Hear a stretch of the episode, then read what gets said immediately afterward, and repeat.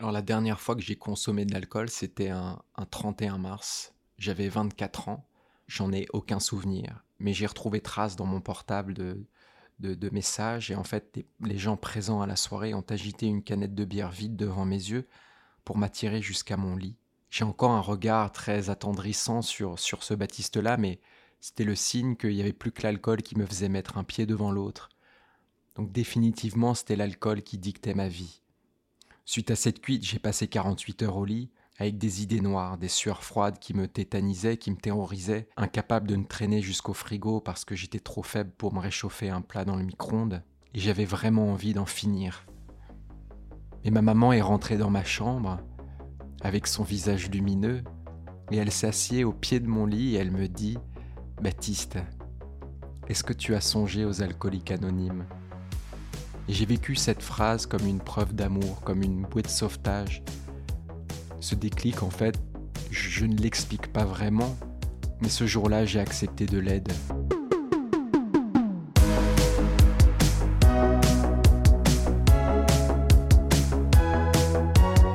Vous écoutez Ma Dernière Fois, le podcast d'Addicted, un portail destiné à celles et ceux qui souhaitent s'informer, comprendre et se sortir d'une addiction à un produit ou un comportement. Baptiste a 14 ans quand il découvre les soirées. Il s'inquiète de ne pas être à la hauteur. Quand un ami lui tend une bouteille de rosé, il prend une gorgée et très vite l'angoisse disparaît. L'alcool ne le lâchera plus. Au lycée, les soirées ne suffisent plus et il consomme en semaine, entouré de gros buveurs. Étudiant, sa consommation est tellement régulière qu'il méprise ce qu'il appelle les buveurs d'eau, la dépendance s'installe, il boit seul, sans projet d'avenir. C'est l'amour de sa mère qui provoque le déclic. Depuis 7 ans, Baptiste est sobre et aujourd'hui, il ne regrette jamais de se coucher sans avoir bu et de se réveiller sans gueule de bois. Ma dernière fois est un podcast réalisé avec le soutien de la fondation NJ.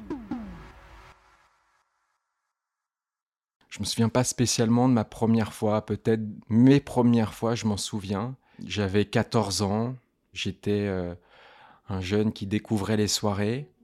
Mais je pense que j'avais un profil très anxieux, je ne savais pas comment ça allait se passer, je ne savais pas si j'allais être drôle, si j'allais pouvoir danser, si j'allais pouvoir approcher les filles.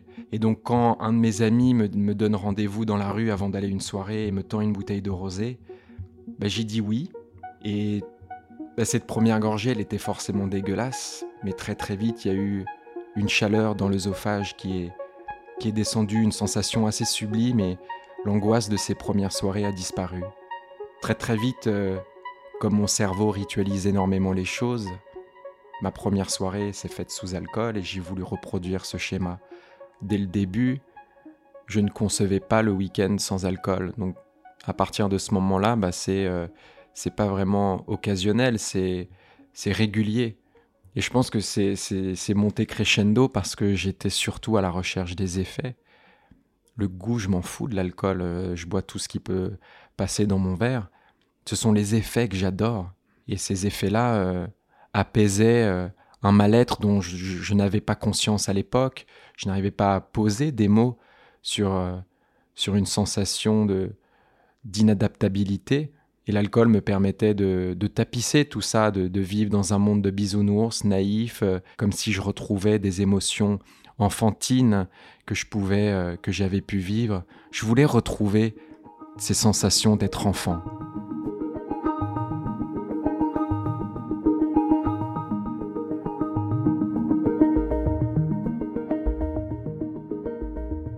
Dès, mes années lycée, je, commence à, chercher davantage de moments alcoolisés. Le, week-end ne me suffit plus. Donc euh, je commence un peu plus tôt, je finis plus tard. Euh, je m'entoure de gros buveurs qui vont donc euh, valider ma propre consommation. Et donc dès, mes années lycée, dès qu'on se voit entre potes, bah, y a l'alcool est, est, très très proche.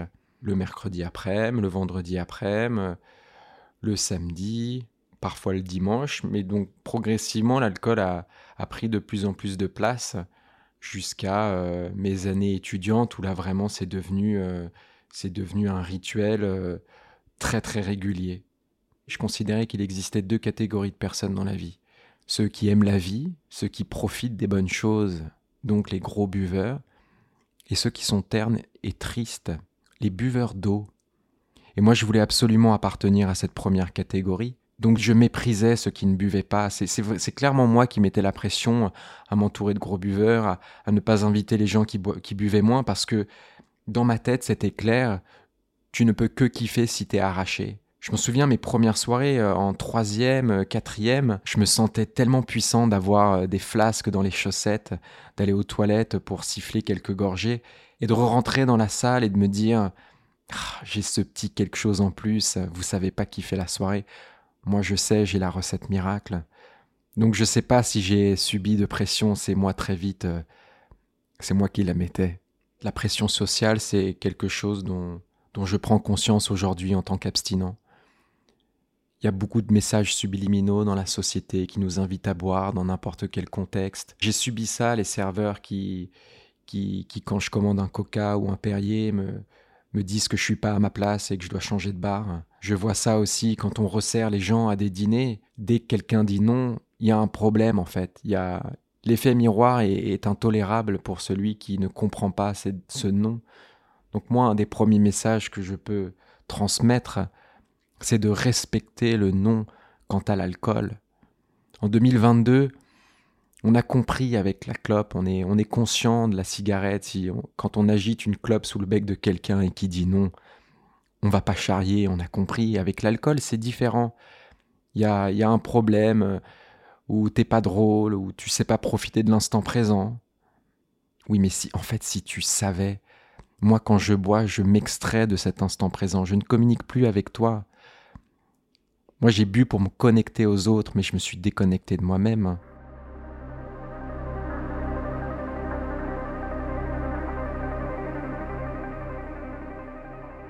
J'avais des effets négatifs euh, au tout début. forcément, c'est la gueule de bois et, la grande, grande fatigue. Mais pour moi, c'était le prix à payer pour pouvoir euh, kiffer la soirée. C'était le passage incontournable. Oui, je bois, oui, je suis dans les extrêmes. Et je sais très bien que le lendemain, je vais être dans le mal, mais je continue quand même. Donc ça, c'est clairement euh, un des troubles que l'on peut identifier dans l'addiction, c'est que j'ai conscience que je me mets en danger, mais je continue quand même parce que mécaniquement, comme j'ai ritualisé ces choses-là, et que je considère que c'est la normalité parce que je m'entoure de personnes qui ont ce même train de vie, bah, je ne peux pas me poser de questions. Pour moi, j'étais jeune, je profitais de la vie, à 18-20 ans, il est inconcevable pour moi d'être dépendant à l'alcool parce que pour moi, je suis comprimé dans, dans des représentations négatives que j'ai de l'alcoolisme. Pour moi, ça ne ressemble pas à un jeune qui fait la fête. Pour moi, c'est c'est pour les vieux cons, j'ai envie de dire. C'est pour les vieux, c'est pour euh, les faibles, les, les personnes qui n'ont pas de volonté. C'est pour les violents, les menteurs.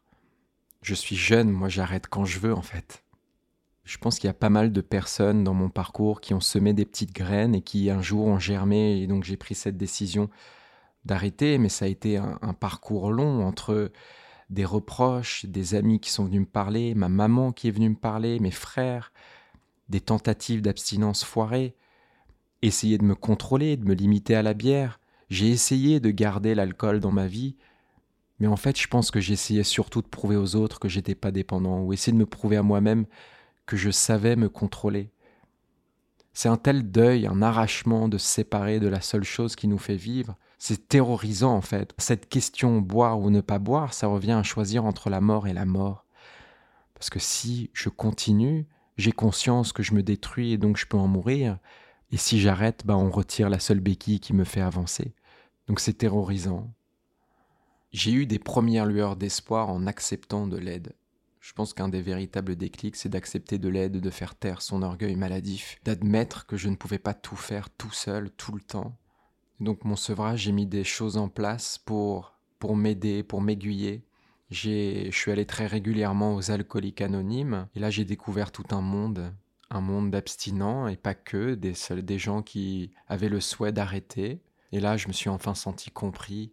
J'ai reçu des, des astuces, en fait, je me suis senti beaucoup moins seul et ça, ça m'a boosté. Ensuite, je suis allé voir des addictologues, des psychiatres, des psychologues pour apprendre à, à soigner. J'avais ce désir de comprendre pourquoi j'avais ce terrain sensible aux addictions. J'avais besoin de soigner ces cicatrices. Quand je bois de l'alcool, en fait, c'est je, je mets un, un, petit pansement sur une plaie qui est déjà infectée, donc je ne peux pas, je ne peux pas en guérir. Il fallait que j'aille J'ai eu cette curiosité d'aller voir ce que je masquais.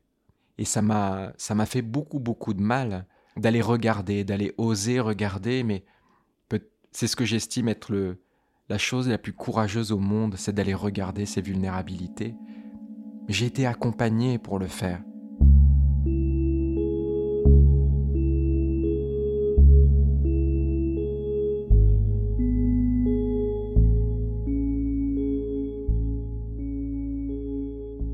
La question finalement, ce n'est pas est-ce que je suis dépendant ou non.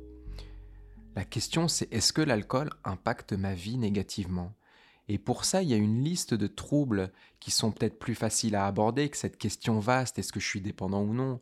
Parce qu'évidemment, il y a ce déni-là et on referme la porte tout de suite, mais certains troubles, ça va être est-ce que je suis de plus en plus tolérant à l'alcool? Est-ce que je suis davantage à la recherche des effets que le plaisir gustatif? Est-ce que je me mets dans des situations dangereuses? Est-ce que ça impacte mon boulot, mes études, mon couple?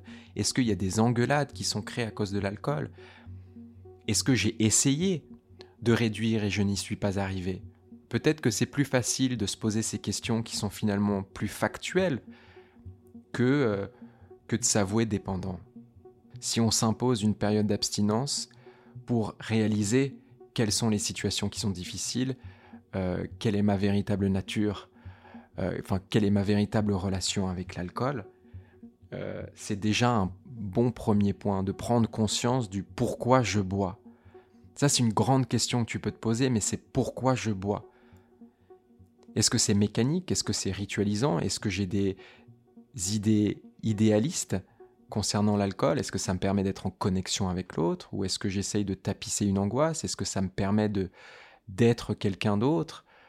De briser la glace? On a tous une relation propre avec l'alcool, mais rien que de se poser cette question, le pourquoi je bois, ça peut t'aider à, à avancer sur le sujet.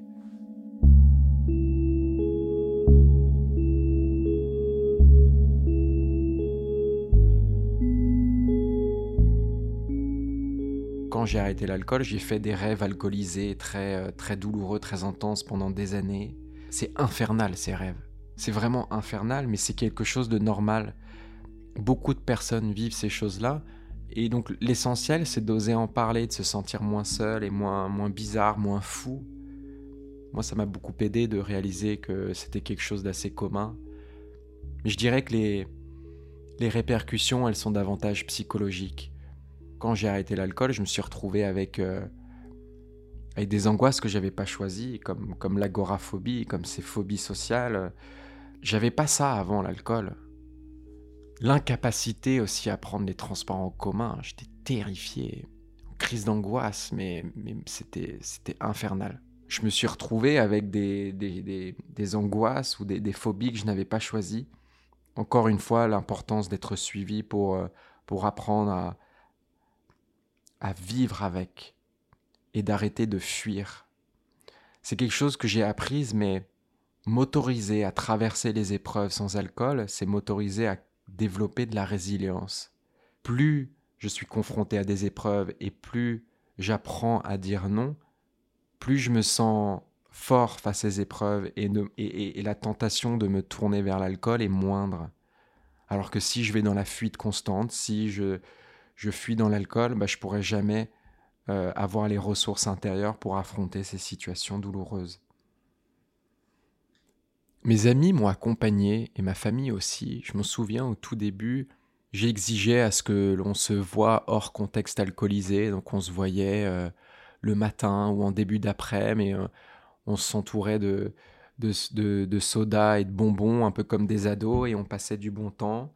Ça me permettait d'avoir des activités sociales, de garder un lien tout en ne buvant pas d'alcool et je pouvais rentrer chez moi en ayant cette, euh, cette fierté de ne pas avoir bu et d'avoir échangé avec d'autres. Ma maman aussi, il n'y a plus d'alcool à la maison. J'ai été, j'ai été soutenu. Après, l'entourage ne peut pas tout comprendre et parfois, oui, ils ont des réflexions un peu maladroites. Oui, je suis confronté à des, euh, à des personnes qui ne comprennent pas mon choix. Et si je me suis protégé à l'avance, si j'ai structuré mon abstinence, je vais être moins heurté par ces réflexions. Je dis pas que c'est facile tous les jours, c'est parfois, euh, Parfois c'est compliqué, mais je ne regrette jamais de me coucher euh, sans avoir bu et de me réveiller sans gueule de bois. Ça, je le regrette jamais.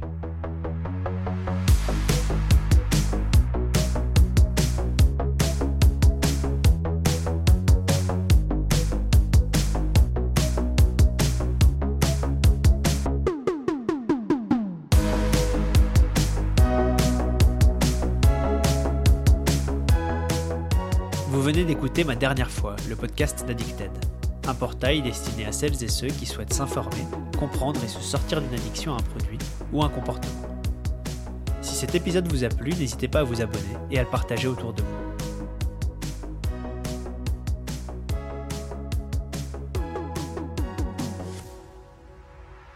Ma dernière fois est un podcast réalisé avec le soutien de la fondation NJ.